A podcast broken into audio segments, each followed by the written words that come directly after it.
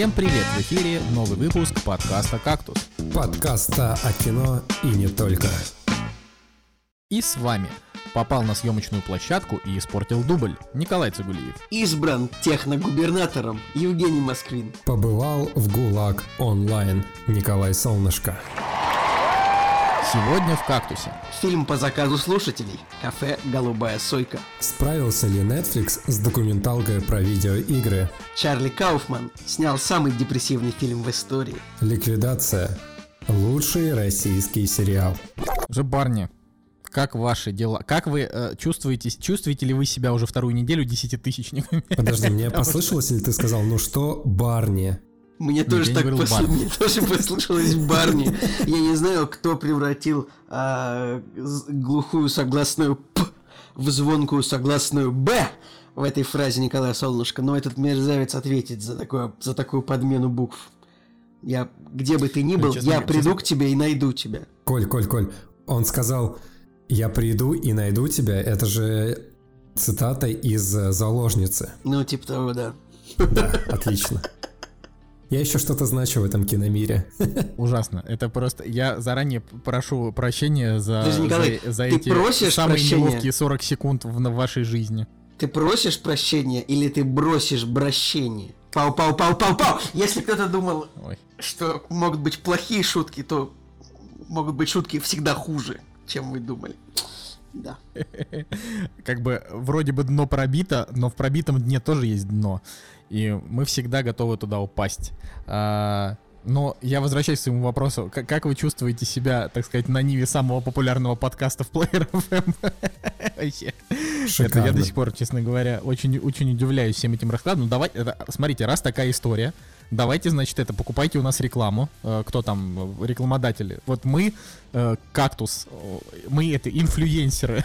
давайте у нас, пожалуйста, рекламку.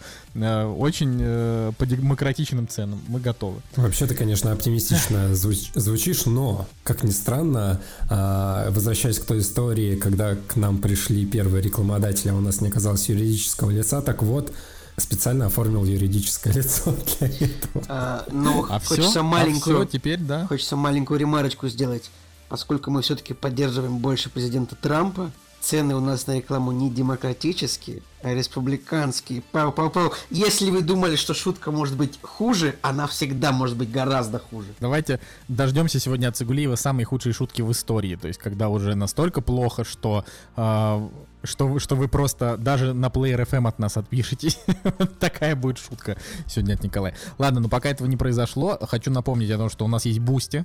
Boosty это платформа, на которой вы можете прийти, вот так вот, знаете, прийти, полторы тысячи рублей туда так оп, и мы посмотрим кино, которое вы нам скажете, видели, кроме э, порнухи. Видели, насколько высоко сразу э, просто занесли 10 тысяч подписчиков на Player FM Николая Солнышку, как бы, что он... Не, ну как бы всегда, всегда есть вариант просто дать нам 100 или 200 рублей и сказать спасибо, пацаны, за подкаст, нас это тоже порадует. Но как бы всегда есть варианты, знаете, всегда есть варианты и поинтересней, поэтому пользуйтесь, там ссылочка будет в описании первой ссылка из тех, что там есть. Вот такая история, а мы я просто хочу пояснить о том, что вдруг кто-то первый раз нас слушает э, или только-только начал нас слушать. Просто представьте. Жень, если кто-то нас слушает первый раз, то он уже не слушает к этому моменту, поверь мне.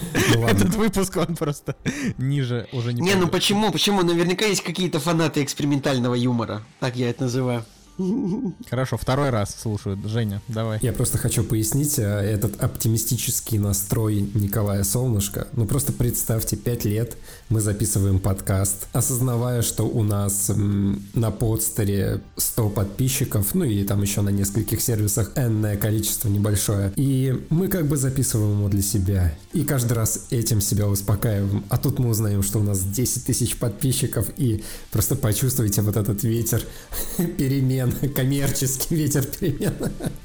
А, ладно, ну давай, э, что там у тебя с, со съемочной площадкой и дублем, потому что... А, непонятно, как, да? А, вот да, я должен, я должен объявить, да, значит, Женя Москвин нас тут с Николаем просто от, неистово отругал. Он сказал, пацаны, подкасты по два с половиной часа это просто уму непостижимо. Если вы еще раз будете отнимать у меня столько времени вообще в моей жизни, я просто к чертям вас пошлю и вообще из группы удалюсь. Мы сказали, Жень, пиши свои условия, мы на все пойдем. И Женя, значит, сказал, вот 90 минут, ни больше, ни меньше. Это правда, да.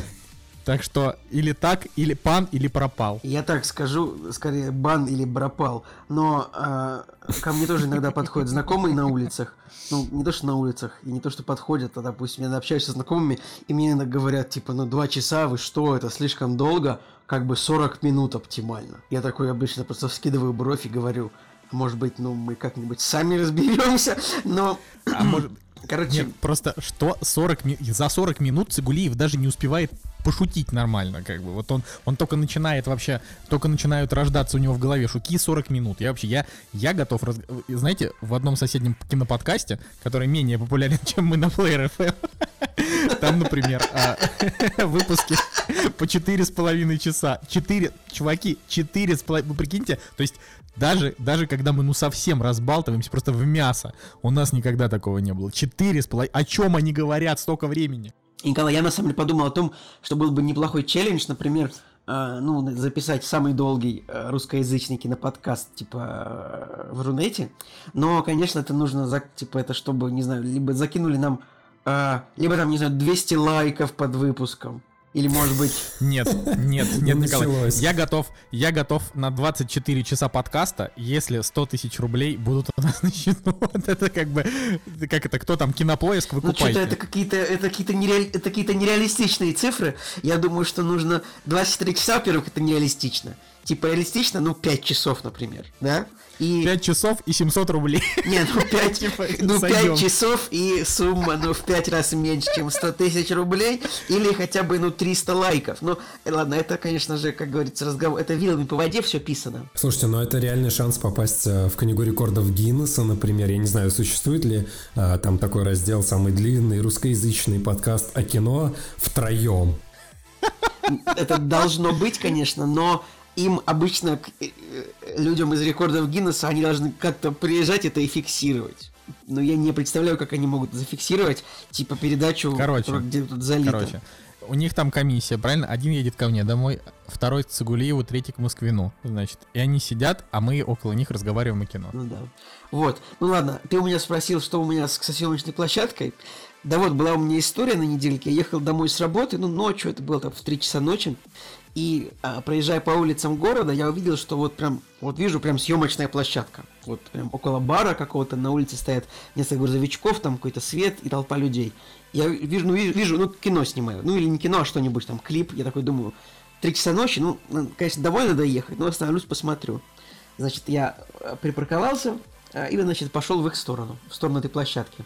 А там как это выглядит? В общем, э, съемка как бы идет типа в баре, а съемочная площадка на улице. Э, для съем... Не площадка, а съемочная команда. Вот они все на улице стоят, там в мониторы смотрят, что-то там это, сидят. И я такой перехожу к ним дорогу в их сторону. Я такой перехожу дорогу, перехожу дорогу, перехожу дорогу. И я так завис по центру пешеходного перехода. Ну, чтобы рассмотреть, что происходит вот в баре, в котором съемка. И тут на меня обернулось 30 человек и замахали на меня рукой, типа, проходи, проходи, проходи.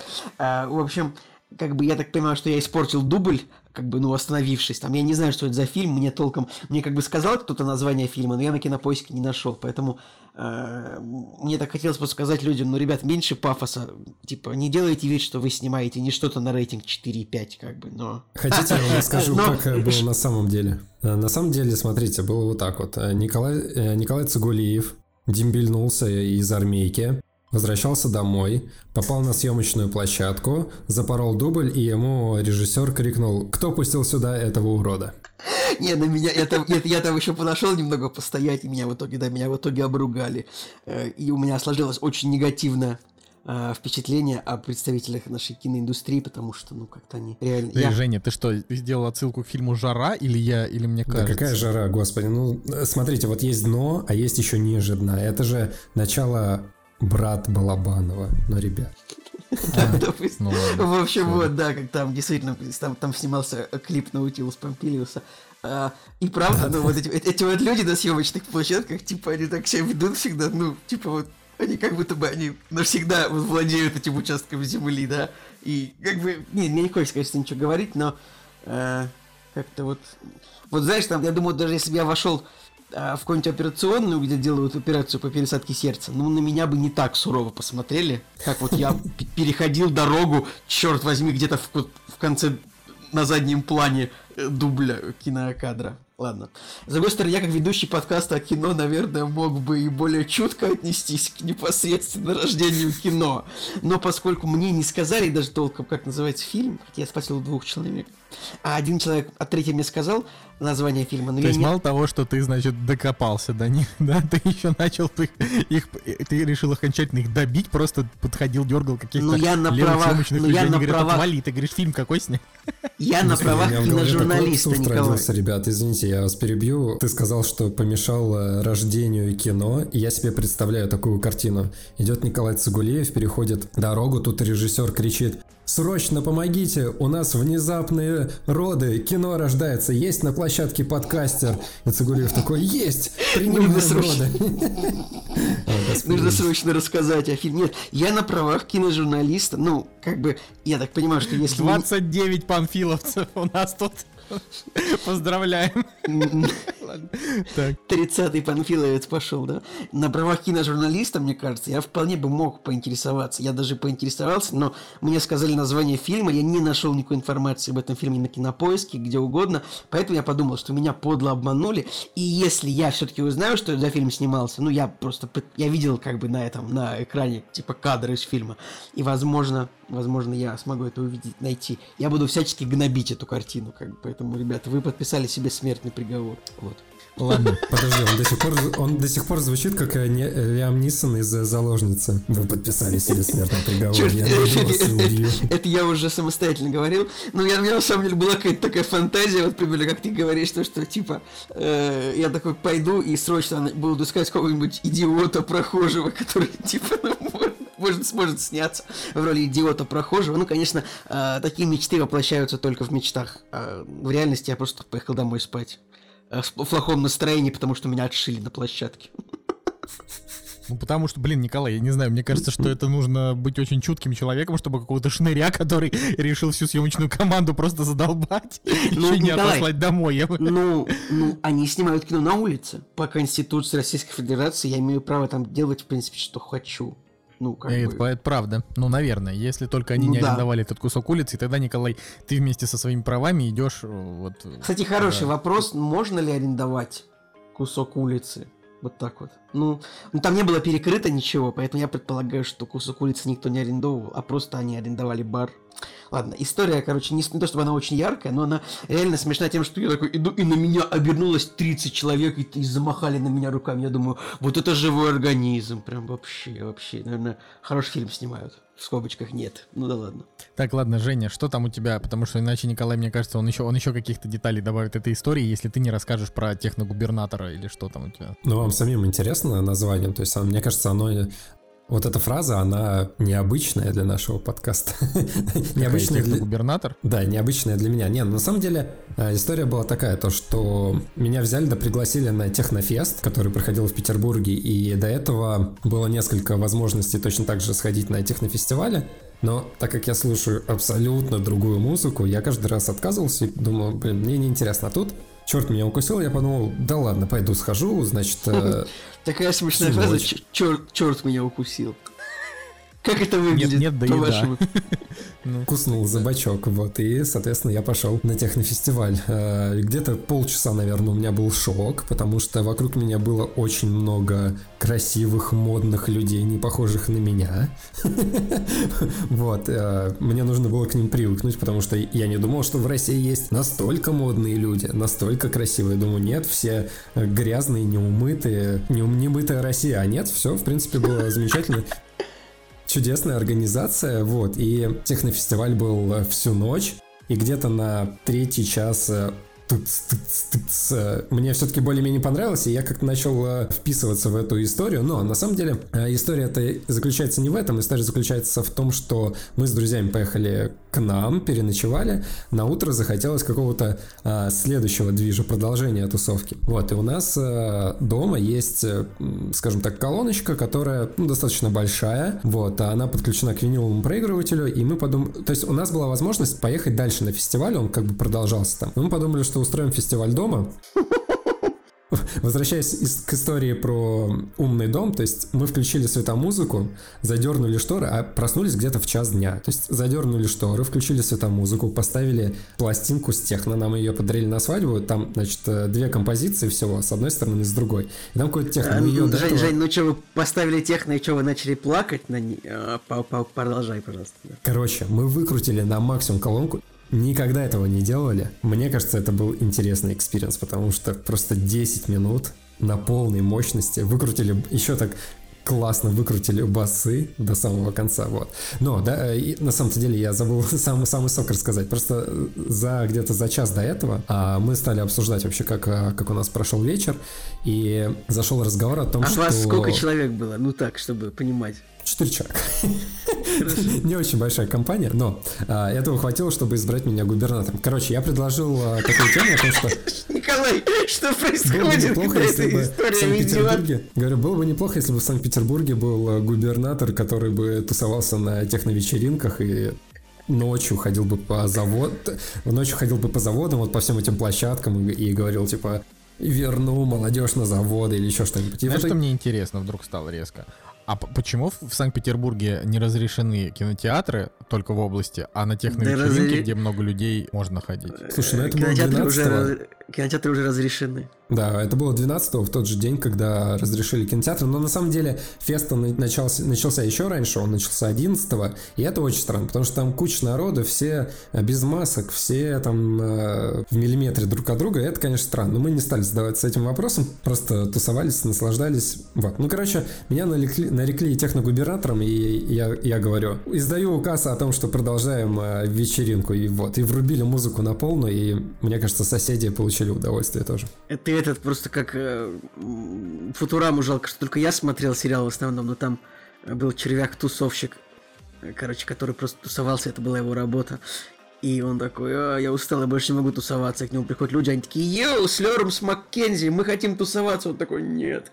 В общем, в какой-то момент это бы тебе тоже надоело, Жень, поэтому как бы... Да, и для полноты картины вообще стоит сказать о том, что, смотрите, я всю жизнь, вообще всю жизнь слушаю какой-нибудь new metal, там, deathcore, gent и так далее. Тут пошел, значит, первый раз в жизни на технофест. Окей.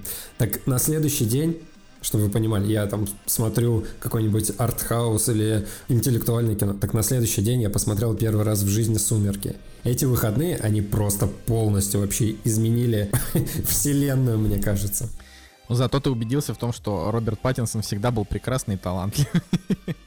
Хотя в «Сумерках» он, честно говоря, был ужасен, да, ну это уж если на то пошло, да. То есть он, он прям, прям плохо там, плохо там играл. Вообще безэмоционально, вот. Ну, рад, что, рад, что вы меня спросили, как говорится. ждем, да, твои, как, как твои дела. Да. А, ну, на самом деле, это, конечно, немножко провокационно звучит про ГУЛАГ онлайн, то, что в начале, но там история следующая. Мы пошли в музей ГУЛАГа, давно хотели в него сходить, и я должен сказать, что это очень, очень впечатляющий музей. На самом деле там э, история советских лагерей, вообще всей этой системы, от начала и до ее конца, и там, например, есть даже ну, момент, где ты можешь надеть там эти очки, не VR, да, это, да, VR-очки, и там про пройдешься по местам, где, там, по местам, по-моему, Соловецк, Соловецкий лагерь там был. Вот, поэтому я просто должен сказать, что это, это было довольно клево. И, конечно, очень тяжело. Очередной раз ты читаешь всю эту статистику людей, которых там сажали, которых заставляли там что-то строить. Ой, это очередной раз у меня просто бомбануло очень сильно из-за того, что вообще так вот это все у нас происходит. В общем, грустненько, грустненько. Плохо, плохо было, вот.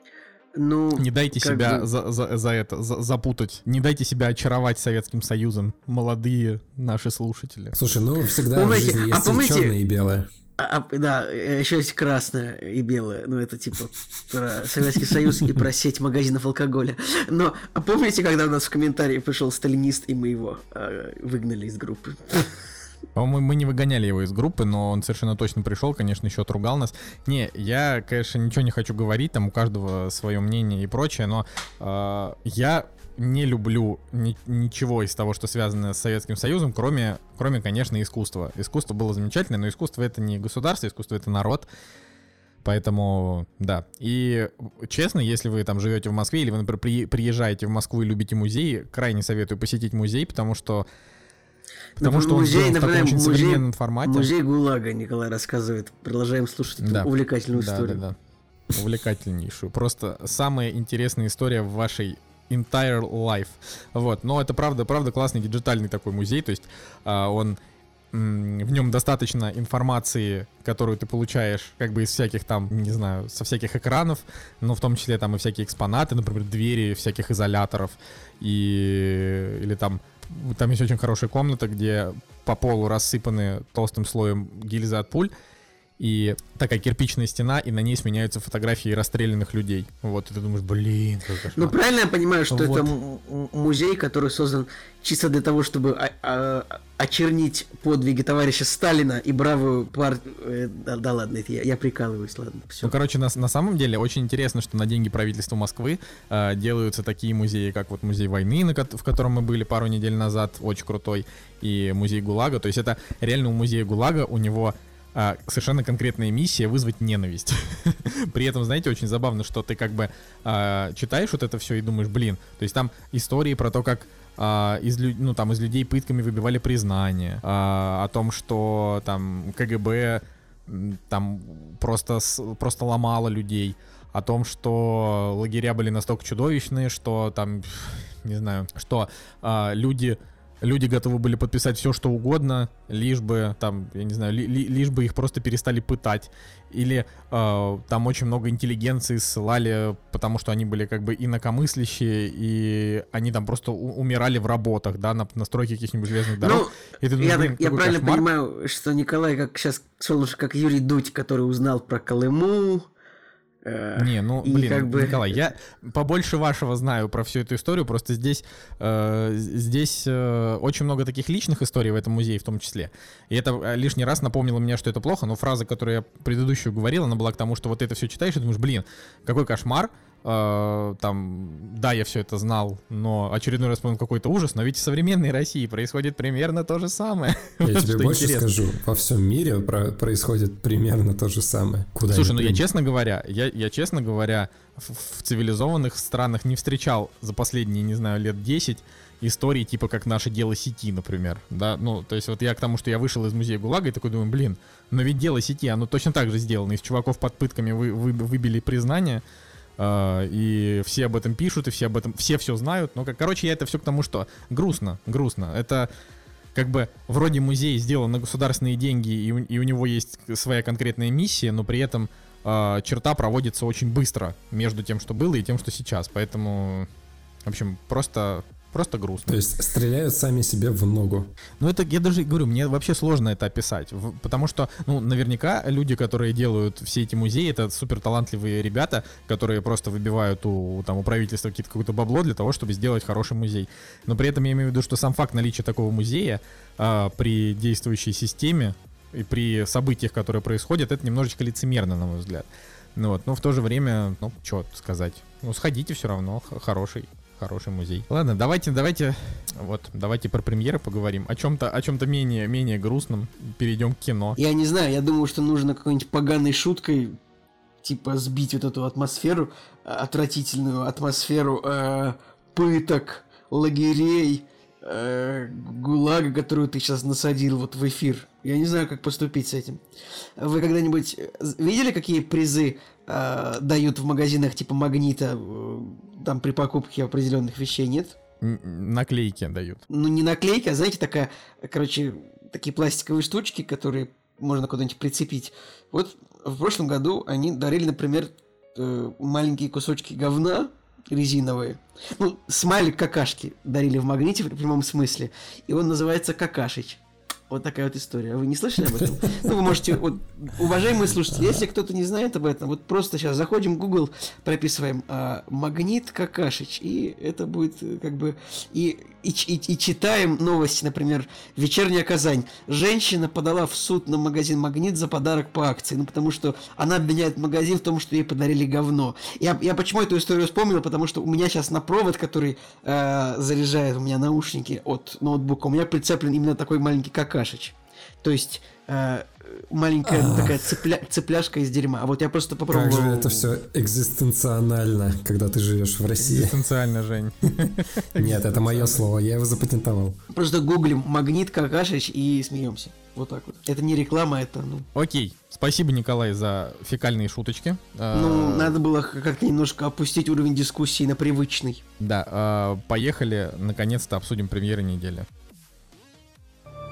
Вот и они! Премьеры недели!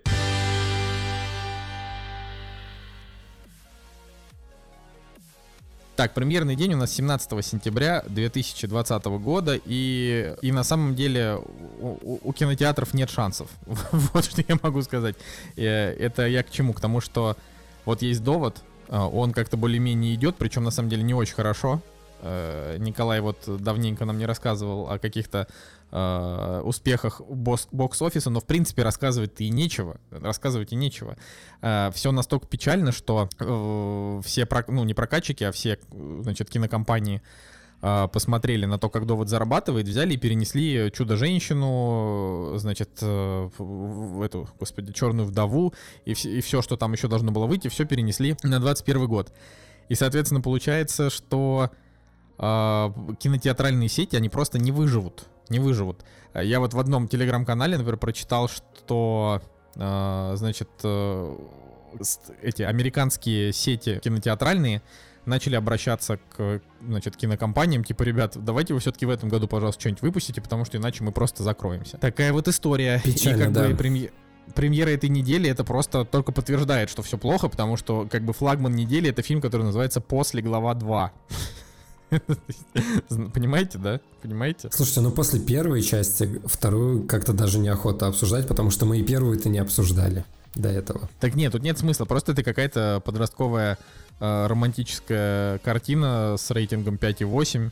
И, ну, понятно, что какую-то свою аудиторию из 35 человек она, может быть, и соберет, но это же, это же печально, вот. Да, кстати, по поводу сборов, Ворнеры перестали публиковать ежедневный отчет по поводу сборов э, довода, потому что они, они стали публиковать еженедельный, как бы рассчитывая на то, что все-таки еженедельная цифра будет э, более-менее оптимистично смотреться в остальных пресс-релизах. То есть и другие студии, они стали недовольны как бы этой ситуацией, потому что им тоже пришлось брать с них премьер. Они не могли понять, сколько довод собирает до определенного момента, да, то есть они выжидали какую-то недельную паузу, чтобы понять, э, насколько коммерчески успешно сейчас фильм выступает. Вот, и в итоге сейчас э, другие студии, я прочитал то, что Sony, они тоже перестают писать ежедневные вот эти вот отчеты по поводу сборов перешли на еженедельные. Ну, короче, если говорить про сборы довода, то как бы собрал он, конечно же, плохо.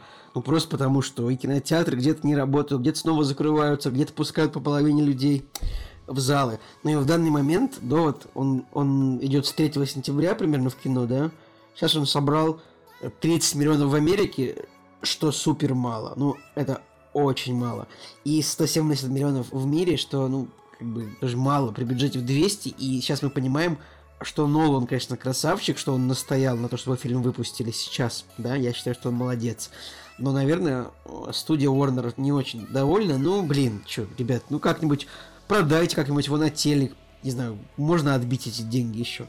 Потому что ему там надо было бы собрать миллионов 450-500, чтобы э, купиться. Ну, пока что вряд ли это произойдет.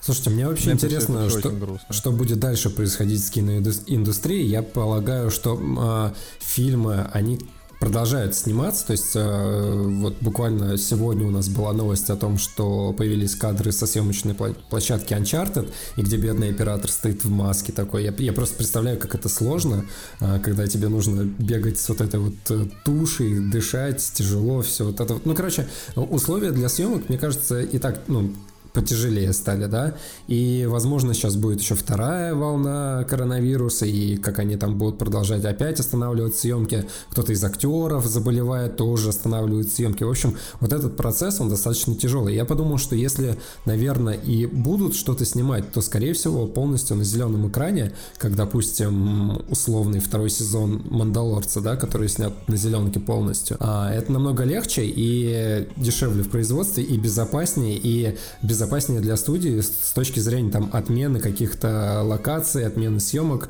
проще все это организовать. Поэтому мне кажется, вот следующие два года нас, наверное, будут ожидать э, больше фильмов, которые вот сняты полностью на зеленом экране.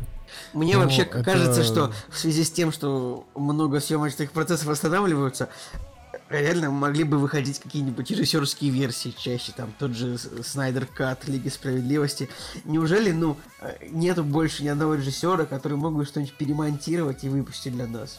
Э, ну, как бы... Это интересная история, потому что студии действительно могли бы дать э, режиссерам с которыми у них был конфликт или еще что-то, да, а, дать им а, возможность сделать свою версию. То есть это небольшие э, затраты финансовые, небольшие затраты, наверное, человеческие какие-то. То есть просто берешь, перемонтируешь фильм, но зато Возможно, это хоть как-то стимулирует интерес э, публики, это даст э, какие-то дополнительные э, возможности для того, чтобы заработать, что-то новое показать э, в своих онлайн-кинотеатрах, потому что э, вот сейчас я выбираю кино, смотрю современные релизы, ну все, вот уже ощущается, что ты уже как бы из э, современного посмотрел практически все, что только вот выходило хорошее, с оценкой более-менее удовлетворительной. Да, да, я полностью согласен. Вообще исчерпано, как будто бы, э, то есть всего-то прошло ни хрена вообще времени, на самом деле. На полгода, грубо говоря, индустрия чуть-чуть привстала, и уже, уже голяк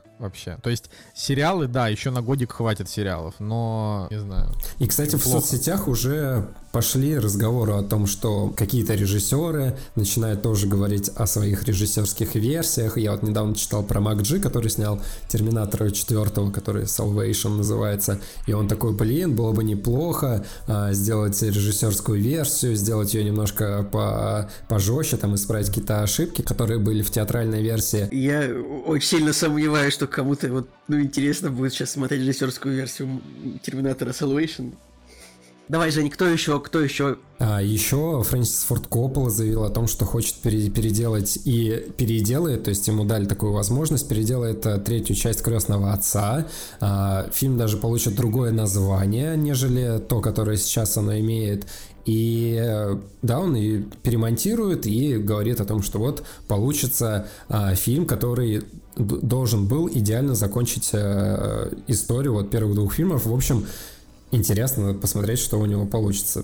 Мой, мой личный интерес это то, что я бы очень хотел, чтобы Линч перемонтировал Дюну, потому что он везде в своих интервью говорит о том, что к Дюне, которая вышла, он не имеет никакого отношения, его отстранили от финального монтажа, и что все это бла-бла-бла, плохо и так далее. Слушай, вот ну... мне было бы интересно посмотреть, чтобы он сделал. Вот уж сколько вот я смотрел Брайан Дюну, Пальма... уж сколько я смотрел Дюну, э, я просто не представляю, что там можно перемонтировать, потому что фильм фильм нормальный, да, просто там очень плохо поставлены, типа, батальные сцены, где люди просто куда-то бегут и падают. Это вот, ну, Линч, вероятно, не умеет снимать такое, и не умел. Ну или в 70, э, какой там, 79 84 году, видимо, э, может быть, еще плохо у него это получалось. Но я не знаю, что он может перемонтировать. По-моему, фильм вполне линчевский. Да и сюжет он, короче, вполне... Я считаю, что книга нормально переложена в фильме Линча, а Вильнев, наоборот, снимает какую-то попсу, жвачку просто. Поэтому... Не, ну смотри, ну, факт э, все-таки остается фактом, то, что он как бы не делал финальный монтаж, да, и везде в своих интервью говорит о том, что никакого отношения к той версии, которая вышла в кинотеатре, он отношения не имеет. И, по-моему, он даже в титрах себя как-то по-другому указал. Ну да, там его, он, он там указан как Алан Смити. Это типа просто псевдоним стандартный голливудский псевдоним режиссера, который указывается в титрах, когда режиссер не хочет указываться в титрах. Э, я считаю, что вот Дэвид Линч, он занимается сейчас только тем, что на своем YouTube-канале он читает прогноз погоды. Это не шутка. Если вы откроете типа YouTube, Дэвид Линч, Weather Forecast. Это не шутка вся. Он каждое, каждое утро он да, рассказывает, каждое утро. И я такой, как ну, погода в Лос-Анджелесе. Ну, может быть, ты Твин Пикс бы четвертый сезон бы лучше написал. Come on. Прогноз погоды, это, конечно... Ну, это прикольный перформанс. Э, как бы, ну, ну, ну уже как-то надоело. Давайте, давайте, пожалуйста, вернемся, может быть, к кинопремьерам. Я все-таки про две хотел рассказать, про относительно хороших, а то вы тут Говорите, смотреть-то совсем нечего. сейчас, сейчас. Я считаю, что после, после того, как нам, нам отдадут права на Шаркнада, дальше будем э, требовать писать значит, Дэвида Линча, чтобы он четвертый сезон Твин Пикса снял. Вот так вот я считаю. Оби- обязательно, обязательно. Hey, Dave, what about? А, короче, выходит фильм, который называется «Самый жестокий год» на этой неделе. А, там играют Оскар Айзек и Джессика Честейн. У фильма 7 MDB, 6,8, 6,6, простите, кинопоиск. В принципе, Ну, в принципе, неимением- это уже хоть что-то, да, то есть уже как бы... ну то есть, понимаете, да, как бы, то есть вот как у нас менялась риторика, да, у, у кактуса. А, да, очень, конечно, грустно, что приходится, при- при- приходится говорить, в принципе, не так и плохо про фильм с рейтингом 6,6. А, но это не значит, что я собираюсь его смотреть, то есть у меня нет в планах смотреть фильм «Самый жестокий год», но просто если бы, например, вдруг собралась какая-нибудь тусовка в кино, а, то как бы вариант только этот. А, кстати, фильм-то, простите, 2014 года. Да. Но у него, э, если что, метакритик у него 79. Но ладно, давайте тогда хрен ты с этим фильмом, раз он 2014, я просто совсем вообще упустил. Мне кажется, кинопрокатчики, которые Капелла фильм, они специально его выбрали, то есть такие, так, 2020 год, самый жестокий год, э, который был, они такие, выходил же такой фильм с таким названием, давайте запускать э, прокат. Не, кстати, не самая плохая мысль, на самом деле. А, значит, есть еще фильм, который называется «Никогда, редко, иногда, всегда». У него 7,3 MDB, 6,8 кинопоиск. Это 100-минутная драма про двух, я так понимаю, сестер. Да, про двух сестер, которые едут в Нью-Йорк. И у него и критика хорошая, и, в принципе, хорошо. Вот, вот это, наверное, наверное, стоящее кино. У него плюс даже есть небольшой приз, победитель «Серебряный медведь» на Берлинском кинофестивале в этом году. Ничего себе, небольшой приз. Не, ну там Ц- как бы... Николай, сереб- это целый медведь. Ты чё вообще? Ладно, серебряный. Ещё и но серебряный? Здоровенный медведь. Вообще. Нет, ну как бы есть номинация «Золотой медведь», а они получили «Серебряного медведя». То есть это, ну, не самый лучший медведь, э, который мог бы быть. Но все же Ну, лучше, чем же. совсем без медведя. А это вот тут, Николай, я даже спорить не буду. Это ты прав. Так что да. А, на этом все. Ну, то есть там еще есть какие-то премьеры, но мне даже время на них тратить не хочется, честно. Да, честно говоря, я пробежался, да, посмотрел трейлеры остальных э, фильмов. Ты еще и трейлеры посмотрел. Женя, откуда у тебя время? Мы же подкаст записываем. Ну как, э, готовился к выпуску, читал, смотрел. Э, Нужно же как-то ответственно подходить к записи подкаста. Да, да, да. Ай, ладно. Ну, смотрите, еще, например, в цифровых релизах а, выходит картина, которую я ждал, а, которая называется «История Дэвида Копперфильда». При, при этом у нее, у нее реально классный трейлер был и хорошая критика, но в итоге он утонул в очень плохих зрительских оценках. И сори. вот, но я правда ждал, потому что там Дэв Патель, Хилори, Тильда Свинтон, ну, то есть это прям такая прикольная какая-то тема, я думал, что будет хорошо, но в итоге люди пишут, что это прям, прям супер-мега, супер-мега про толерантность, вот, а когда, когда теряются ну, типа, клевые авантюрные истории, или не обязательно авантюрные, просто какие-то трогательные истории теряются за повесточкой, всегда, всегда плохо. Ну, то есть ни разу не было того, чтобы если повесточка, то хорошо. И как бы вот, сори, да, поэтому тут, тут, тут не повезло ребятам. Ну вот, если вдруг вам вас повесточка не пугает, можете, наверное, посмотреть его. А еще из таких печальных новостей на Netflix скоро должны были выйти, ну, вернее, скоро и выйдут а, фильм The Devil All the Time с э, Томом Холландом в главной роли и Робертом, Робертом Паттинсоном. И я такой посмотрел трейлер и думаю, блин, вот это норм, вообще скорее бы. А у него 58. Это Но он, грустно. если что, он не скоро, он уже, он уже есть на Netflix. Я вчера взял. А, он уже есть. Я Вот сегодня, я как раз вчера обнаружил, что на Netflix можно а, взять 30 дней бесплатно. Э, Типа т- триаль, э, пробная подписка. В общем, попробовать решил первый раз. а, Зарегистрировался. И на главной, да, висит фильм The Devil All the Time, правда. Смотри, не первый раз, а как в первый раз. Слушайте, по Ну. поводу халявы и вообще э, бесплатных каких-то подписок, я, значит, э, недавно провернул такую тему. Знаете, все, наверное, сервисы э, по типу Shutterstock или где выкладываются фотографии, да, и ты можешь свои фотографии продавать. Э, Слышали об этом, да? Да, я думаю, что Николай, наверное, вообще не понаслышке об этом знает. Ну да ладно. В общем, э, я не сказать, что я какой-то крутой фотограф или еще что-то, и а, просто мне было интересно это все дело попробовать, и где-то год назад я загрузил несколько каких-то фотографий, которые там продаются по 10 центов э, в течение уже, ну да, получается, года. А, денежка там небольшая капает, и мне стало интересно, если я заведу другой аккаунт, а, на котором и куплю даются... саму себя. И куплю саму себя, и действительно, мне на мой счет Черт, упал 1 этом- доллар. Почему я об этом не додумался?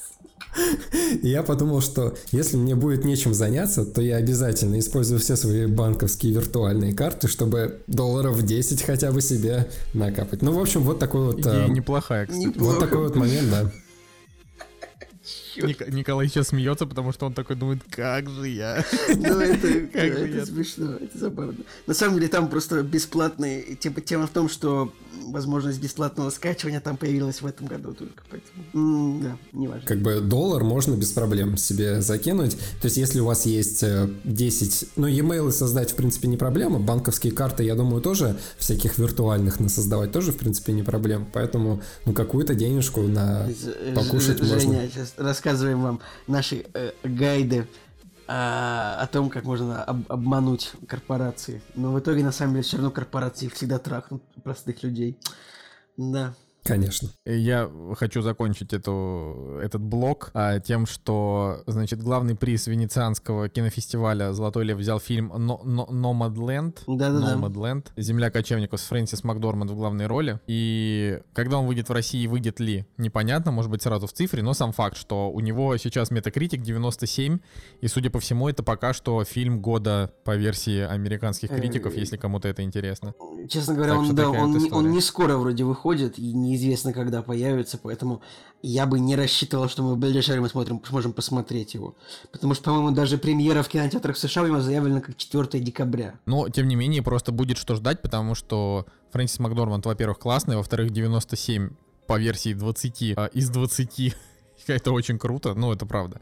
А, даже, даже, даже так. Вот. Ну, а на следующей неделе на Netflix выходит, по-моему, Энола Холмс с Генри Кавиллом и Милли Бобби Браун. Вот тогда уже наконец-то мы хоть что-то посмотрим новое, хорошее. Вот. А теперь я думаю, что мы можем идти дальше. «Кактус» — подкаст о кино и не только. А, итак, фильм этой недели — это фильм от, э, значит, подписчика, который на Бусте оплатил нам, собственно, просмотр. Нам также а, обязательно нужно зачитать а, послание от подписчика, собственно, почему этот фильм выбран, что он думает. Итак, читаем. А, Послание от подписчика. Привет, Николай, Николай и Евгений. В скобочках это э, Николай Солнышко, Николай Цугулев, Евгений Москвин. Это, это, это- это примечание редактора, то есть мое. Прошу посмотреть и обсудить фильм «Кафе Голубая Сойка» в скобочках 2016 с лучшей актрисой современности Сарой Полсон. Приятного просмотра. Ну, мы, конечно, выполняем просьбу, как бы, и сейчас мы узнаем, лучшая ли актриса современности Сара Полсон, и что мы думаем по Да, если что, по, поводу. по, по, по просьбе Максимилиан Сайленс, по убедительной денежной просьбе. А, вот, значит, фильм «Кафе Голубая Сойка». А, для начала, что нужно знать про этот фильм? Он идет всего 80 минут, а, он, он с Netflix. А, и если вы хотите его посмотреть, а, я не знаю, сейчас ребята расскажут, конечно, как смотрели его они, но мы, значит, э, мы сначала что-то не сообразили, что он на Netflix, скачали его пиратски. Вот, а там, знаете, э, это была такая пиратка, когда э, на пол экрана, а, а, значит, э, букмекерская контора, каждые 5 минут очень агрессивная вот эта фигня, и где-то на 10 минуте мы поняли, что мы так больше не можем, пошли на Netflix, а на Netflix был фильм только с английскими субтитрами, поэтому мы 80 минут смотрели фильм на английском с английскими субтитрами, что было хорошо. Вот, это то, что нужно про него знать. Еще нужно знать, что фильм это как бы по факту это как э, театр двух актеров, то есть там э, это два, в, в кадре всего появляется, по-моему, три человека, а, один из них на минуту, двое главных героев. Вот. И третье, то, что, то, что тоже нужно знать про фильм, это то, что э, сценаристы прописали только а, основные, значит, характеристики героев, ну, характеристики персонажей, дали Марку Дюпласу э, и Саре Полсон э, Ну, вот эти Николай, характеристики. Вроде как, а Марк Дюплас, он не сам это все Сам придумал. сценарист. Он значится как сценарист, э, сам Марк Дюплас. Типа мужик. То есть он сам себе прописал, придумал. Я вообще Нет, так смотрите, считаю. короче, я к тому, что им прописали, я только фразу говорю, что им прописали э, как бы то, что персонажи э, из себя представляют, а вот сама игра, да, то, что вот эти сцены, это все импровизация, то есть их диалоги импровизация. Ну, короче, да, это саму всю идею сам Марк Дюплас и написал. И э, я так понимаю, что просто он хотел потусоваться с Сарой Полсон, это мое мнение, э, раз он такой фильм придумал. И еще для записи фильм хоть называется «Кафе Голубая Сойка», к бёрдвотчингу и птицам фильм никакого отношения не имеет, голубой сойки в фильме нет. Что, конечно... Подожди, кафе. Там, же появляется птица на буквально на 2 секунды, и я просто не разбираюсь в птицах так, как ты, но я подумал, что раз они показали птицу, то я подумал, что вдруг это и есть голубая сойка. Может быть, я смотрел этот фильм очень невнимательно. А где она появляется? В каком моменте? Почему же я не увидел это? Птица появляется примерно в том моменте, где они пошли как раз-таки в кафе «Голубая сойка». Черт, сейчас я посмотрю. Там был кадр сейчас я, сейчас переходный. Я Посмотри. Ну, то есть это ближе где-то к началу. Ну, хорошо.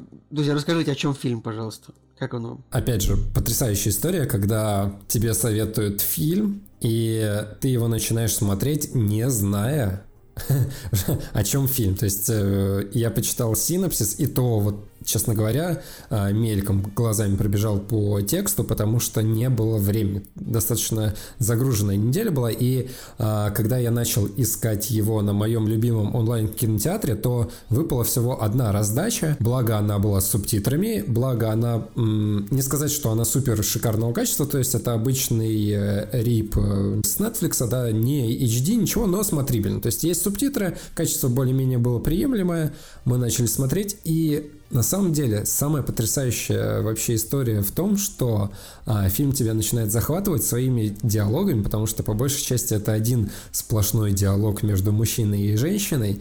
И вот он из-за своей импровизации кажется настолько живым, что где-то на 20-й минуте фильма я говорю, это же какая-то театральная постановка. Появляется ощущение о том, что это именно театр двух актеров. Я не знаю, то есть ты смотришь кино, но вот какой-то дух э, театра, он присутствует. И это было прекрасно, потому что а, их а, внезапная мимика, которая нетипичное для, для кино, то есть э, какие-то необычные движения эмоций, и они настолько начинают разукрашивать фильм, что фильм э, сам по себе как бы черно-белый, но вот благодаря э, актерской игре он становится очень ярким, он становится насыщенный красками, и это, это конечно, прекрасно. Слушай, вот я, я тебя в, это, в этом моменте перебью, вот я, я на самом деле этот фильм, он на меня произвел прям огромное впечатление, на мой взгляд, это просто потрясающий классный фильм.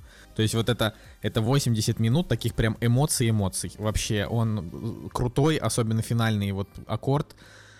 Ну, прям он меня, он меня впечатлил. Огромное спасибо за рекомендацию и за бабло, как говорится. Ну, это прям, прям круто. А, вот, но я хочу сказать один единственный, не то что претензию, э, но вот фильм, он черно-белый, я, честно говоря, не увидел причин, по которым его нужно было делать черно-белым. То есть, Николай, ну я смотри, бы ему... все объясняется очень просто. Николай, Черно-белое кино Тебе... дешевле в производстве. Не-не-не-не-не, я думаю не так.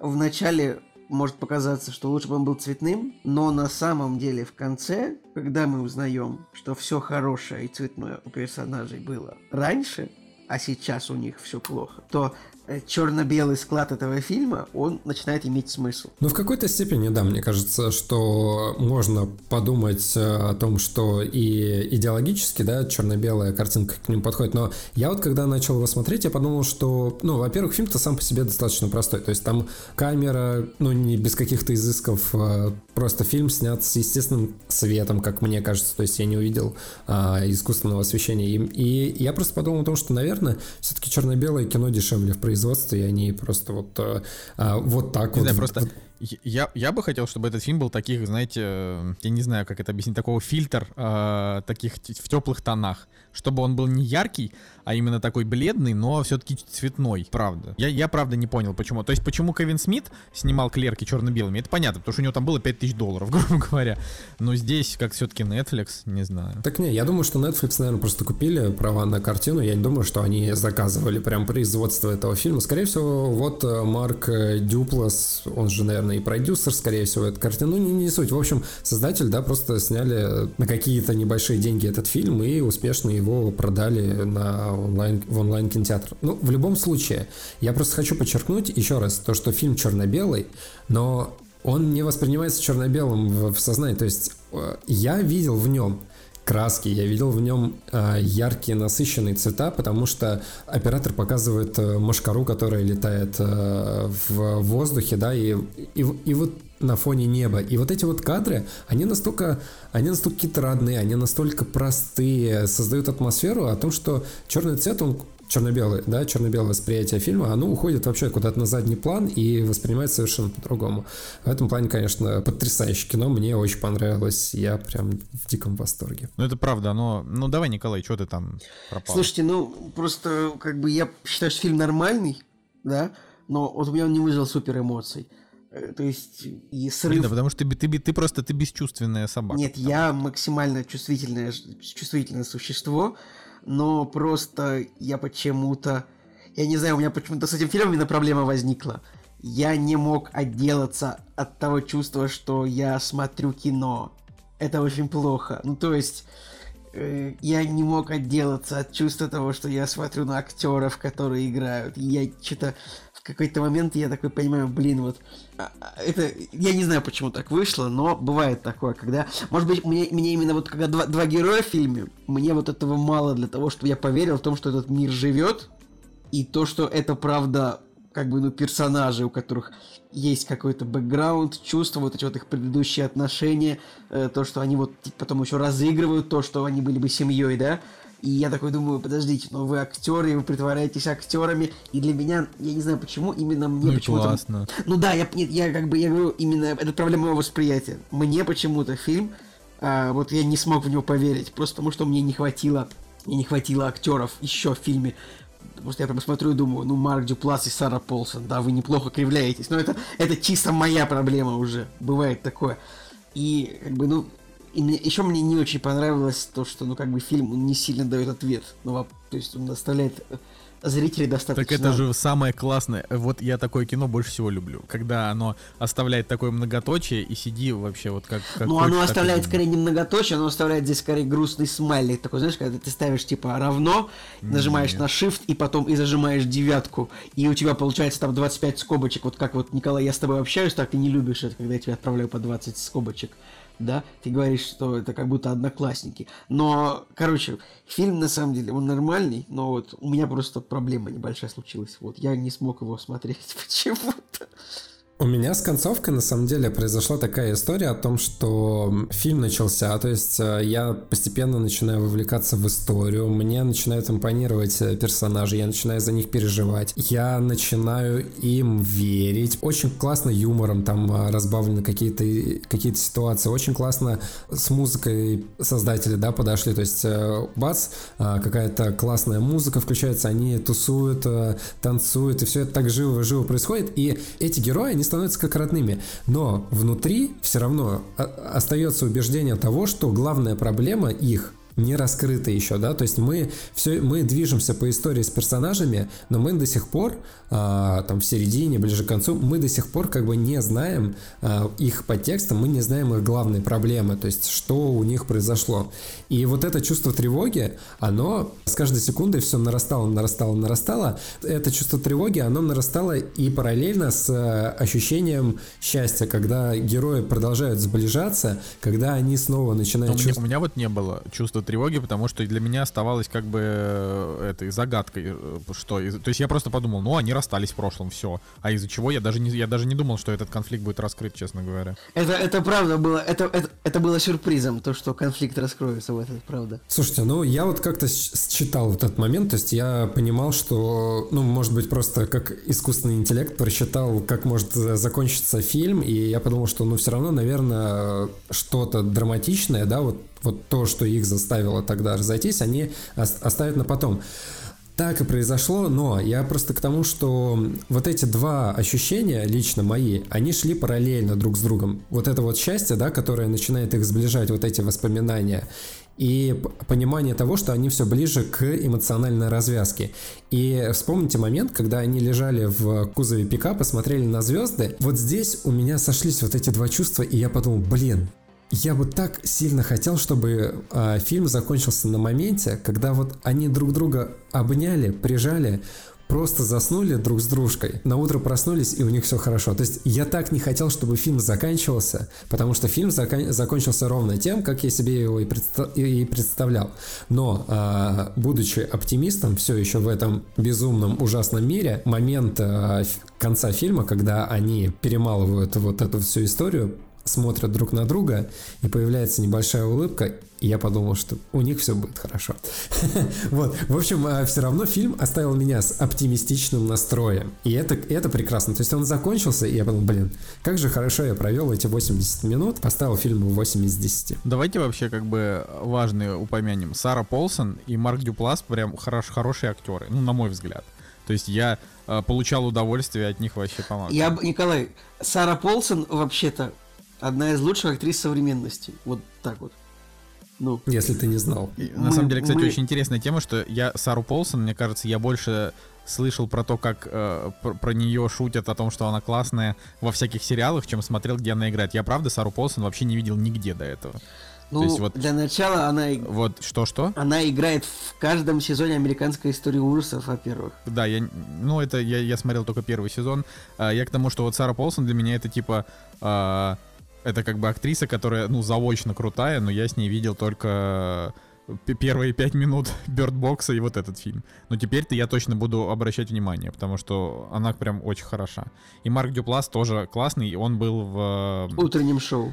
Сейчас. В утреннем, утреннем шоу, шоу да. Николай. Помимо этого фильма, да, я посмотрел его фильмографию, но, к сожалению, там чего-то и вот прям супер ярко выразительного у него нет. И мне кажется, вот этот фильм это вот прям квинтэссенция его сценарной или актерской работы, как мне кажется.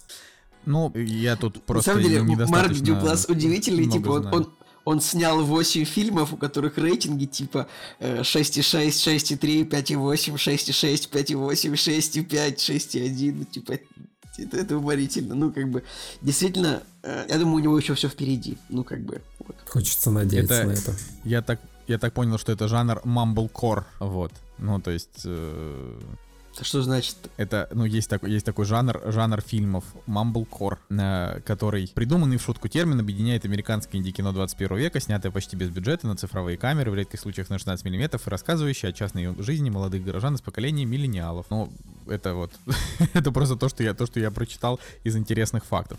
Поэтому, да, наверное, что, на, наверное, для этого жанра это прям победа. Ну, вот. И вообще, вот так вот сразу не вспомнишь, но я люблю такое кино. Наверное, клерки были в свое время таким же кино, только, ну, типа, 20 лет назад, правильно? А, и намного грубее, ну, как бы. И... Ну, ну, давайте так, как бы клерки, клерки все-таки покруче. Ну, нет, даже не так сказать. Ну, наверное, да, клерки были а, такими же 20 лет назад, но в своем жанре, потому что даже если и то можно назвать Mumblecore и это, то там это все-таки как бы, ну, такая комедия положений, а это прям такая, такая прям драма, романтическая драма, я не знаю, как ее назвать. Ну, то есть это не мелодрама, это прям именно драма. Вот, но, ну, в общем, у меня, говорю, у меня прям э, дырку в сердечке оставил, оставило это кино.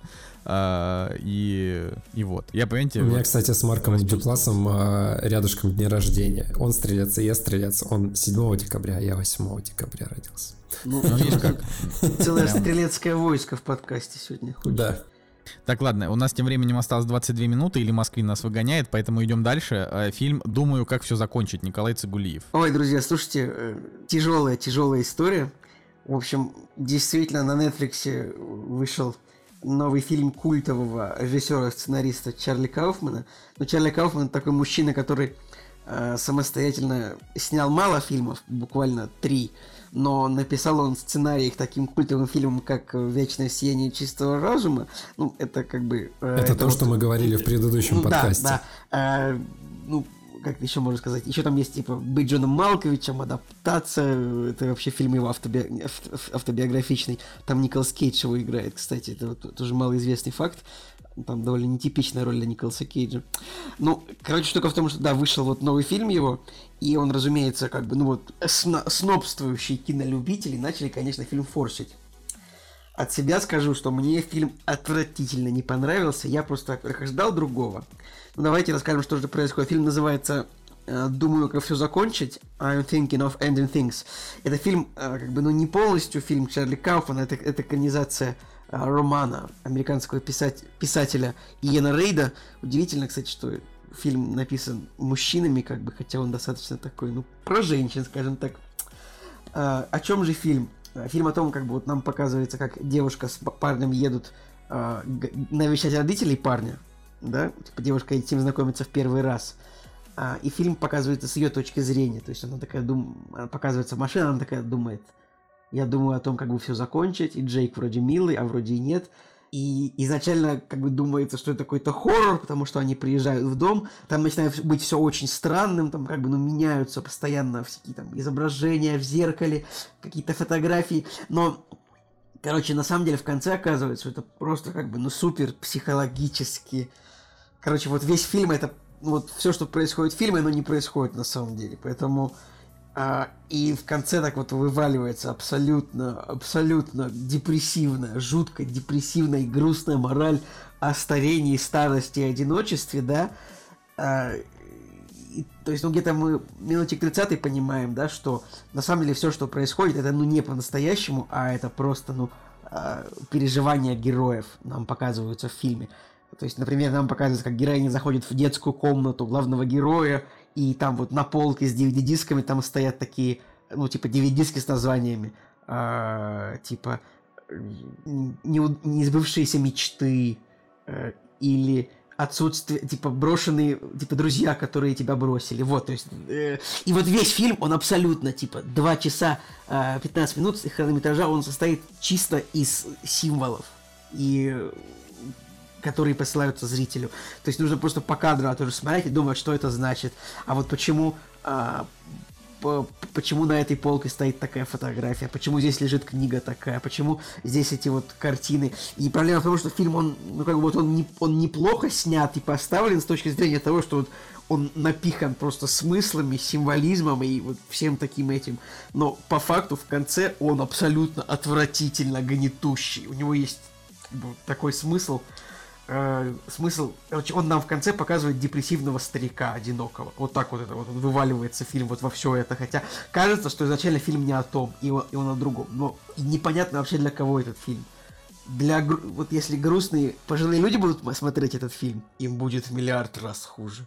Молодежи смотреть этот фильм, зачем портить себе настроение? Я не знаю, это, это реально, но вот там, э, то есть и, буквально, буквально, э, ребят, объясняю вот на пальцах в фильме они приходят на ферму, значит, к родителям, и главный герой рассказывает главной героине о том, что вот у нас тут жили раньше свиньи, но не, несколько дней мы их не проверяли, и вот в какой-то момент мы, зашли и увидели, что а, свинью пожирают личинки. То есть она еще живая, но ее пожирают личинки, потому что у нее там какая-то язва воспалилась. И вот в конце фильма нас к этой свинье, которую пожирают личинки, подводят, подводят нас к этой свинье, сравнивая ее с героем. И как бы, и вот это смысл фильма. То есть, что э, ты проживаешь, типа, может быть, у твоей жизни нет никакого сценария героического и счастливого конца, а ты просто умрешь в конце, как бы, как свинья, которую пожарили личинки. И это, про, это невероятно самое депрессивное кино, которое я смотрел наверное, за всю свою жизнь, я не знаю, я никогда не видел. Я еще потом сначала, я такой думал, ладно, я ничего не посмотрел, я думал, я ничего не понял, я ничего не понял. То есть я в какой-то я думал, так, я понимаю, я понимаю, вот тут она заходит в комнату, тут вот на полках вот видно это несбывшиеся мечты, это символы, но в какой-то момент все разбивается, и ты ничего не понимаешь. Так, открываю YouTube, смотрю смысл фильма. Посмотрел смысл фильма и думаю, черт, это было самое депрессивное дерьмо, которое я видел. Я не знаю, кому это надо смотреть и зачем. То есть... Николай, это... ну, фильм, во-первых, у него довольно высокие оценки. Во-вторых, там прям даже зрительские рецензии, вот я смотрю, и 12, из 12 рецензий русских, 11 положительных, одна нейтральная. Может быть, ну, то есть ты типа снижаешь оценку фильму за то, что он депрессивный, или за то, что он плохой, понимаешь? Депрессивному, депрессивному кино нельзя ставить Николай, оценку... ты плохую. снижаешь оценку Мстителям за то, что ты не согласен с тем, что Танос убивает половину людей. Ты также Ладно, аргумент. Ты это снижаешь правда. оценку довода за то, что не согласен с тем, как время течет у, у Нолана. Ну, это вот. тоже, знаешь, Смотри, ты меня кретином-то совсем не выставляй я не выставляю сейчас, тебя я как бы кретином. не за это. Я, я тебе говорю о том, что можно оценку ставить как бы, ну, так, как ты считаешь. Я считаю так, что вот фильм, он неплох, он хорошо снят, неплохо поставлен, он великолепно наполнен всеми этими символами. Э, там, вы помните этот самый фильм э, «Остров проклятых» с Ди Каприо? Там есть момент, э, как бы, когда Помните фильм? Конечно. Конечно. Вот. Там есть момент, как бы... Я, когда... правда, не очень люблю «Остров Там есть момент, когда... Еще раз? Я, я просто... Я не очень люблю «Остров проклятых». Я тоже не очень люблю, но там есть момент, как бы, когда как бы женщина быстро выпивает стакан воды, но если там э, останавливать кадр на, на пробеле, там видно, что она выпивает пустую руку. То есть там нет стакана, да? И вот этот фильм, он весь построен на таких моментах. То есть, типа, человек кажется, что он гладит собаку, а собаки на самом деле нет. И вот, вот этот фильм, он весь построен, он очень снят очень неплохо. Вот, ну, вот все моменты такие, символизм, какие-то вот, вот отсылочки. Так что он, он хорошо снят, он великолепно поставлен. Но он абсолютно отвратителен в своем а, в своем посыле, в своем месседже, в своем настроении, в своем значении. Я даже не знаю, может быть, даже стоит его посмотреть, но это просто это пучина отчаяния. Это просто пучина как бы это просто пучина боли. Я не знаю, ну, ребят, это... Я вообще не знаю, как такое снимать. Вот я... Э, ну, актерские роли, ну вот играет тут девчонка из Чернобыля, э, Джесси Бакли, она прикольно играет. Э, и Джесси Племонс, ну он как бы мне надоел, честно говоря, этот актер. То есть с тех пор, как он э, сыграл в Breaking Bad, он невероятно растолстел. Ему как бы 30 лет, а выглядит он на 45. Я довольно, довольно удивительно для меня этот персонаж. Кстати, он, э, да, кстати, по-моему, он э, встречается с Кирстен Данст, что ли, или, или, или я... Да-да-да. Сколько лет Кирстен Данст? Слушайте, то есть он, получается, э, начал с ней встречаться после э, второго сезона Фарго? Ну, вероятно. А может быть, они встречались до этого. Я не могу сказать. Ну, короче, штука в том, что фильм, он еще раз, как фильм, он как бы, ну, хорошо снят, там не прикопаться, но он ужасен просто ужасен. Это вот мое мнение. Я просто я не, я не согласен с тем, что должно быть такое как бы кино вообще. Это, это фильм для критиков. Вот так вот я вам скажу. Для снобов, вот для этих людей, которые такие пишут какие-то рецензии, это кино не для всех, вот это вот такое вот какое-то иное кино. Ну вот, вот, ну вот, вот Ларс фон Триер, он же такое же кино снимает. Ну по сути. Ну то есть как бы я, я например... Ну вот как ты, Николай, вот как ты считаешь, ну вот Малхолланд Драйв, вот он такой типа... Линч. А что ты сравниваешь с Линчем? Линч ну, снимает сю- вот сюрреалистическую я... дичь. Он, он ставит карлика, ну, красные тот, занавески в любой свой фильм и такой, смотрите, вот это я так придумал. тоже есть как бы сюрреали- сюрреализм, но почему-то, я не знаю, почему-то мне не было не так, меня никогда не было так плохо. Короче, я, может быть, как бы ну, не так много посмотрел такого авторского кино, как это, но как бы, блин, я расстроен очень сильно просмотром. Ребят, напишите в комментариях, типа, Николай Цугулиев, все будет хорошо, не все будет так плохо, как в этом фильме. Это просто невозможно. Я помню фильм э, у Ларса фон Триера, который называется «Меланхолия». Да, я, я его, не знаю... Он, я его смотрел, там Кирстен Данст. А, ты смотрел «Меланхолию». Да, я смотрел «Меланхолия», это чуть ли не единственный фильм фон Триера, который я смотрел. Он, он не знаю, там даже как бы в конце меланхолии, там в чем сюжет фильма, там сюжет в том, что типа происходит тусовка э, накануне конца света, когда планета под названием Меланхолия должна врезаться в Землю и уничтожить ее, и он даже не такой депрессивный, как это. То есть... Блин, я помню, что я что... от меланхолии прям... Ну, прям меланхолия ставит, так. ставит жирную точку, то есть планета врезалась, Земля погибла, и там и образом это невеста, которая как бы что-то в день свадьбы прям пошла с кем-то переспала, там не все так тоже некрасиво. Здесь этот фильм, он ставит, блин, какой-то еще более жуткий э, грустный смайлик, чем прошлый. Поэтому Черт. То есть есть, знаешь, есть смайлик, который такой, м-м", ну типа такой вот есть улыбочка, а есть как бы антиулыбочка, да? А есть такой, который еще с опущенными глазами, да, такой смайлик, который прям такой обреченный смайлик, Короче, понимаешь, да? да на самом деле будет интересно, если вы такой, посмотрите м-м". фильм, будет интересно, если вы глянете и потом скажете, что вы думаете. Но я от него как бы очень сильно переживаю. Мне прям плохо. Мне прям физически плохо во всех смыслах. Так это значит, что он тебя зацепил, понимаешь? Фильм-то. То есть, Но по сути, значит, это значит, что, что я наоборот одобр... крутое кино. Но это не значит, что я одобряю этот фильм, как бы. Смотри, может, ты можешь его ненавидеть, а, но получается, что если он вызвал у тебя такие эмоции, значит, это реально прям, это значит прям реально сильный фильм. Ну, вот. я же сказал, что он достаточно не, неплохо поставлен и снят. Ай, ну ладно, Николай, я, наверное, я, наверное, не буду его смотреть в, ближай, в ближайшее время, потому что когда, когда в жизни печальные времена, смотреть что-то еще такое же печальное не сильно хочется. Это да. вообще, это вот максимально не тот фильм, который мне надо было сегодня смотреть, я не знаю.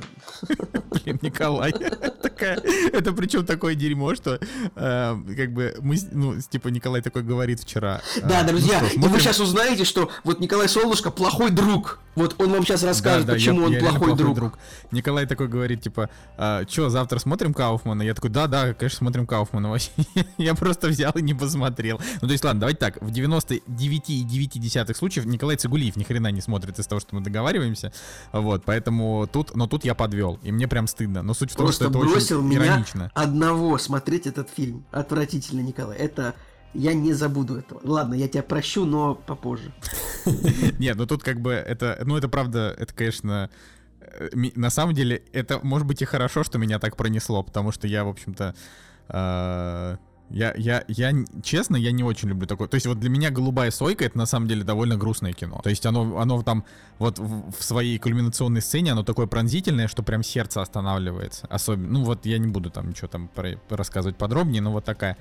Поэтому, когда фильм сильно такой депрессовый, Обычно ты сидишь просто после него думаешь, блин. Я тоже, на самом деле, согласен с этим. Вот фильмы, которые у меня остались в архиве, которые я так или иначе когда-то скачал, но до сих пор не посмотрел, это по большей части фильмы, ну, на какую-то тяжелую тематику, либо кто-то умирает, либо э, какая-то вообще супер-мега дикая драма, и таких фильмов очень много вот в архиве лежит, до которых я просто не могу дойти которые, для которых нужно специальное настроение, когда ты готов к тому, что сейчас будет больно. А когда у тебя весь 20 год это больно, то но, к сожалению, вот не доходит.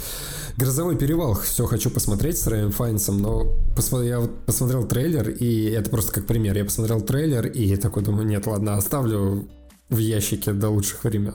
Ладно, ты давай это про ликвидацию рассказывай, Женя. А то у нас 8 минут хронометража, а ты... Э, да, время-то тикает. Не продвигаешься, не продвигаешься. Тик-так, мистер Уик. посмотрел внезапно, друзья, русский сериал 2007 года. Ну, надо же все-таки хоть как-то соответствовать э, тому стереотипу, когда ребята про меня говорят о том, что я смотрю что-то русское. Так вот, да, посмотрел сериал «Ликвидация седьмого года» в главных ролях Владимир Машков, да и на самом деле можно сказать, что в главных ролях этого сериала просто весь э, свет отечественных актеров, но Нужно отдать должное. Я, честно говоря, немножко в шоке, потому что сериал мне очень сильно понравился. И это тот момент, когда прошло уже 13 лет с момента выхода сериала, у него мини-сериал, то есть он закончен, у него один сезон, нет никаких продолжений, предыстории и так далее, и это хорошо, потому что, мне кажется, история закончена, но это тот момент, когда твоя бабушка посмотрела этот сериал по 10 раз и говорит, блин, вот «Ликвидация» мой любимый сериал, и он идет по какому-нибудь второму каналу или по четвертому, а уже ребят, в сотый Я уже раз. говорил об этом. «Ликвидация» она идет каждую неделю, потому что, ну, каналов, типа, их очень много, и по одному каналу, там, не знаю, если у вас какой-нибудь кабельный, с вероятностью типа 50% будет идти ликвидация. А это знаешь почему? Потому что... Ну, права а, проданы всем, наверное. Право продано всем. Почему? Потому что м, продукт действительно хороший, а хороших э, фильмов, которые бы люди, ну, действительно смотрели бы не так, что ты пришел с работы, включил, и у тебя что-то шумом идет, а, ну, действительно как-то вовлеченно. Мне кажется, на российском телевидении таких ну, практически нет. Я, честно говоря, мне тяжело еще какие-то сериалы вспомнить хорошие, которые бы не там, а, не вот сейчас выходили на новых э, площадках НТВ Премьер там или Старт каких-нибудь, вот, а, ну, действительно, телевизионное что-то хорошее за последние 20 лет. Так вот, 2007 год, фильм про что? Фильм про послевоенное время, Одесса, классические менты, воры и э, прочие вот эти вот любимые Э, персонажи э, российского кинематографа, но не важно на самом деле какая тема, то есть банально, не банально, важно все-таки как она подана. И подана она действительно классно, здесь есть очень классный колорит, вот этот вот украинский, с их гор, говором, манерой, актерами, костюмами, декорациями, это все классно. А я просто хочу сказать о том, что вот один момент, который как минимум выделяет этот э, фильм, то, что на второстепенных, третьестепенных э, ролях подобраны просто потрясающие какие-то актеры, которых я не знаю. Маковецкий взять... там просто потрясающий вообще. Я вот. Я про основных не говорю, все основные там вписаны просто потрясающие. Э, все отыгрывают замечательно, но возможно, возможно за исключением Михаила Пореченкова. Все-таки. Пореченков классный. Да классный, но блин представить его в роли. Блин, ребят, а можно я расскажу шутку про Михаила Пореченкова? Пореченков. Прям так захотелось. Помните, э, был момент, когда Михаил Пореченков поссорился э, с Украиной, страной, и Служба безопасности Украины внесла его в список, типа, нон-грата. И типа, была такая шутка. «А что сделает Служба безопасности Украины, если обнаружит, типа, DVD-диск с, Пари... с фильмом с Пореченковым? Она сотрет фильм и запишет на него фильм без Пореченкова. Все, продолжай, Жень, пожалуйста. Э, я просто говорю э, к тому, что на второстепенных, третьестепенных ролях присутствуют актеры, которых ты не знаешь, ну, то есть э, просто какие-то люди, может быть, из местных театров, может быть, просто с улицы, да, кого-то а, под, подсмотрели, нашли.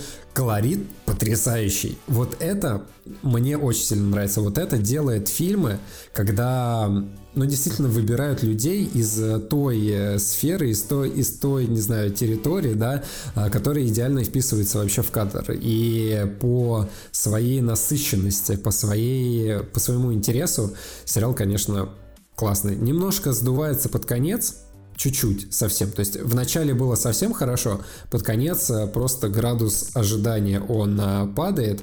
И я вообще в начале хотел поставить там условные 9 баллов. В итоге поставил 8, что, ну опять же, для русского сериала потрясающе. Пару слов о Владимире Машкове. Мне кажется, все-таки до определенного момента, до скажем, какого-нибудь условного 2015 года, Владимир Машков все-таки был, наверное, топ-1 из э, современных русских актеров. То есть, как он выглядит в кадре, накачанный, такой сухожилый, но накачанный, с отличной актерской игрой, прекрасно, а, прекрасно располагающийся в кадре, то есть нет вот излишней театральности, но в то же время присутствует вот именно а, киношная правдоподобность. Почему вот а, какая-то немножко голливудская, в общем, история, когда мы смотрим э, на актеров голливудских, да, они прекрасно в кадре смотрятся, прекрасно голосом играют. Когда мы смотрим на своих актеров, а у них все-таки какая-то, на отечественных, у них все-таки какая-то более театральная школа, которая на взрыв, вот нужно вот прям докричаться до зрителя, вот, а с, с Машковым все это нет, другая история. Пореченков, вот с ним все-таки потяжелее, я вот э, немножко он меня разочаровал, но, опять же, все равно где-то на одном уровне с остальными актерами. В общем, друзья, если вы все-таки когда-то слышали про ликвидацию, но не смотрели его по причине того, что думали, что, блин, очередной сериал про ментов и с э, приевшимися какими-то актерами, я думаю, что сериал может вас приятно удивить. Он действительно захватывает, в нем есть детективная составляющая, в нем есть потрясающие персонажи, потрясающие актеры, а, действия, которые из серии в серию перетекает, и оно не расписано просто вот ради того, чтобы снять серию длиной в 45 минут, а нет, действительно, у сериала хронометраж оправдан, все вот действительно история большая, на 630 минут э, действительно грамотно написано, грамотно поставлено. Сценарий, действительно, сценарий очень сильно отличается от всего того, что я видел в последнее время. Вот, вот такая моя небольшая рекомендация. Ну, это как бы просто я могу а, подтвердить Женины слова, что «Ликвидация» — это супер-мега-топ, один из лучших российских сериалов, коротенький, Слушайте, обязательно э, надо его смотреть. Я, кстати, попал именно в ту категорию людей, которых Женя назвал. Я, я как бы я не смотрел никогда целиком «Ликвидацию», но я думаю, когда-нибудь доберусь тоже.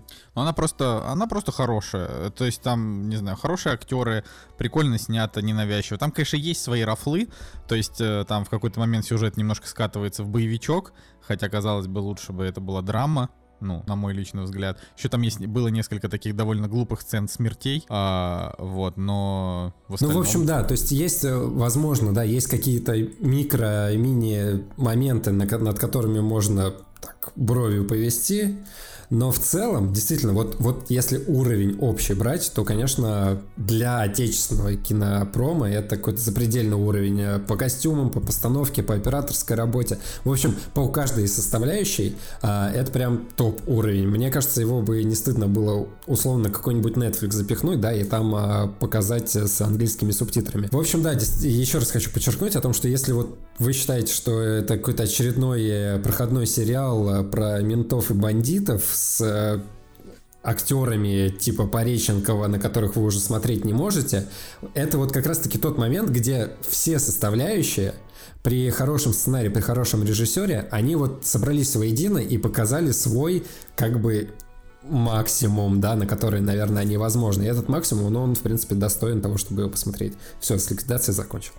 Ну вот, вот и все, и мы уже на минуту, так сказать, превысили, но я, я успею немножечко еще, э, значит, напоследок. А, Netflixовский, снова Netflixовский э, документальный сериал называется High Score э, или рекорд по-русски. Значит, в чем, в чем заключается история?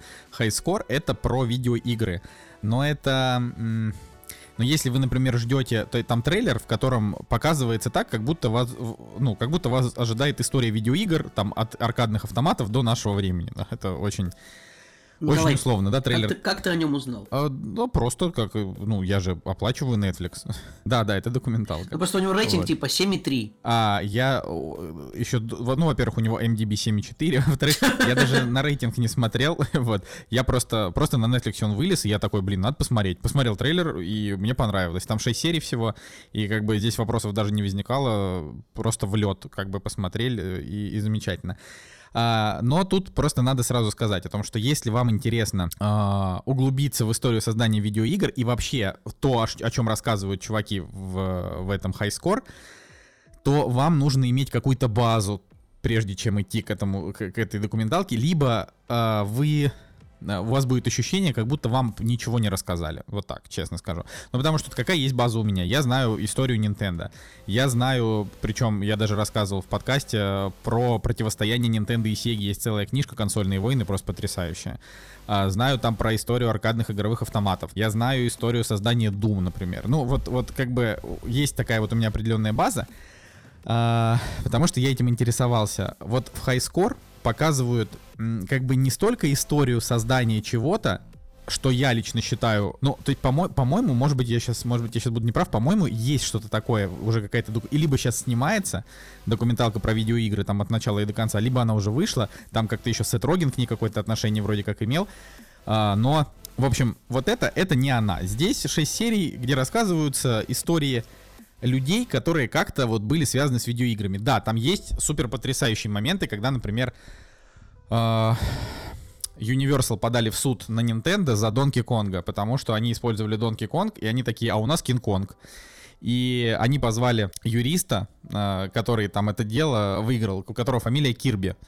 И этот юрист выиграл дело, и они в честь него назвали вот этого маленького розового, розового колобочка, про которого там столько игр делается. И он, к сожалению, умер уже в 19 году, этот мужичок, но он старенький умер совсем.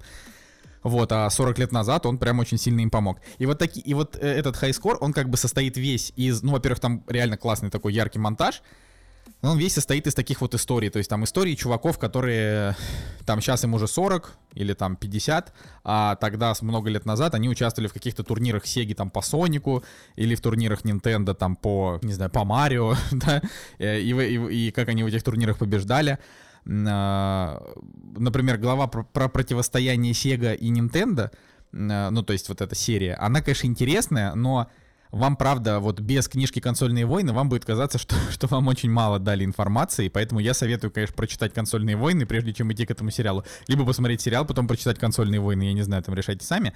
Вот, но по факту, хоть здесь и очень мало такой как бы фактологии, здесь э, много эмоций, здесь а, много показывают игры, а, и, ну, это, наверное, главное. То есть это такой как бы это просто такая необычная документалка про игры. Мне бы хотелось, наверное, что-то более традиционное, типа там больше историй, типа как мы придумали то, как вы придумали это. Здесь таких мало. То есть буквально а, вот про там Space Invaders, если знаете, это типа летают чуваки и маленький самолетик НЛОшки Это, это мы пульками. знаем, да, Николай, это слышали. Да, ну вот я к тому, что про, про вот эту игру, да, и, или про Пакмана, например, там сказано чуть побольше, да. Про Doom там сказано скорее не столько про то, как они такие, а давай мы сделаем такую-то игру, а скорее про то, что м, про то, что Doom это как бы была революция, потому что использовалась 3D на компе. То есть до этого, а, до этого на, на, на, на ПК не было игр а, такой э, как бы тако, тако, с таким техническим прогрессом. Вот. И, ну, мне лично было интересно узнать, что я этого не знал, что Doom а, распространялся по, по, по модели, по которой сейчас распространяются вот эти вот условно-бесплатные игры. То есть там первая часть игры была бесплатной, ее можно было скачать в интернете. А, но если ты хочешь играть в Doom дальше, то ты заказываешь дискеты, и тебе приезжает там, диск, там оставшиеся я тоже, дискеты. Я тебе так скажу, которые... по моему опыту, э, первый Doom действительно распространялся на дискетах. Ну вот, то есть... Не, имеется в виду, что он распространялся на дискетах, но первая часть игры вообще можно было бесплатно скачать. Э, вот, и, и вот, они как бы рассчитывали на это и в итоге заработали кучу денег. Я, я тебе так скажу, конкретно тогда, когда... Вот мы про мой опыт. Когда был первый Doom, у меня еще не было интернета. Я думаю, ни у кого в России еще не было интернета в 93-м, да, 4 да, году. Да. Поэтому Doom первый, второй как бы продавался. И вообще большинство людей потом играло вот в эти э, игры на сборнике типа 100 лучших игр всех времен и народов, и там типа Doom, Duke Nukem, какой-нибудь Blood, Ой, столько, столько игр было роскошных в то время. Жалко, что то время прошло. А, да, да, 90-е годы. Да. Ну вот сейчас, сейчас, например, да, опять, опять же, когда, например, в кадре показали Тома Калински, я прям захлопал в ладоши, потому что для меня Том Калинский это супергерой. То есть это директор э, Sega of America, который а, помог, значит, с помощью Соника помог э, победить Nintendo э, там на несколько лет, ну там на пару-тройку лет. Потом как бы Nintendo снова выиграли, конечно, Sega просто... То, то есть Sega просто выиграла противостояние конкретных консолей SNES и... А, господи, ну, которая 16-битная Sega. Что там, это была Sega Dreamcast? Нет, это не Sega Dreamcast. Ну да, Sega... Николай, всем, всем уже не важно, я думаю. Ну, короче, как бы то ни было. Ребят, ставьте вот. лайки, кто играл в детстве. Ставьте лайки, кто играл в детстве, там, типа, в нормальные игры, там, типа, Warcraft, э, Героев Меча и Магии, там, первых, может, вторых уже тогда, но вторых, наверное, еще нет. Они вот, а вот не эти вот приставочные, вот эти вот непонятные игры, которые Николай Солнышко все рассказывает, что они были невероятно культовые, когда люди нормально играли все в Command and Conquer, в Red Alert, у, вот это игры были. Да, О, ты, за, за, ты забыл, Николай, сказать, что ты из богатой семьи, а мы как бы бедняки. Мы в танчики едва играли, пока компьютер электричество а ты вот, Николай, вспомнишь, как называлась в оригинале игра танчики? Нет. Она называлась... Потому что у меня не было Дэнди. Она называлась Battle City. Ну, Battle э, City, Battle City она называлась, вот. конечно. Так что, ребят, ставьте лайки, кто играл в Диабло, обязательно ставьте лайки, кто... Ну, достаточно, ладно, все. Вот, а, да, ну и как бы напослед, напоследок, э, напоследок хочу сказать, что, да, в общем, смотрите, если вам такое, такое интересно. Напоследок хочу сказать, что пока мы с вами тут разговариваем, идет презентация PlayStation 5, а, очередная там с играми, должны назвать цену, поэтому я уже жду не дождусь, когда мы с вами за закончим этот, этот, этот вот она подкаст. истинная причина, почему да. ты торопишься в, это, в этом подкасте. То есть не потому, Короче, что, ну... не потому что я прошу записывать пол, полуторачасовые подкасты, а все потому, что ты пропускаешь презентацию PlayStation 5. Вот она все, правда. Да почему? Я это посмотрю сейчас замечательно в записи, и будет мне прекрасно. Нет, Жень, все только ради тебя. Я вообще как бы филантроп в этом плане. Но я просто хочу сказать, что прикиньте, анонсировали РПГ по Гарри Поттеру, выйдет в 2021 году. Вот это кайф вообще, вот это кайф, наконец-то, наконец-то. Да, ну это, это то, что, то, чем можно закончить этот выпуск. А, так что, Жень, в принципе, знаешь, тут подрезать, там подрезать, вот тебе и полтора часа. Все, как ты хотел. Да. Ну и пишите в комментариях, э, донатьте нам на бусте в комментариях. Пишите, обязательно покупайте фильмы. У меня уже даже сегодня спрашивали знакомые, типа, а вы типа, ну реально вы любой фильм посмотрите? Я говорю, ну в разумных пределах, конечно, не люб... в разумных пределах. Моя цитата. Меня спрашивают, а вот вы за 1500 посмотрите любой фильм? Я отвечаю, ну в разумных пределах, типа это не должна быть заведомо херня.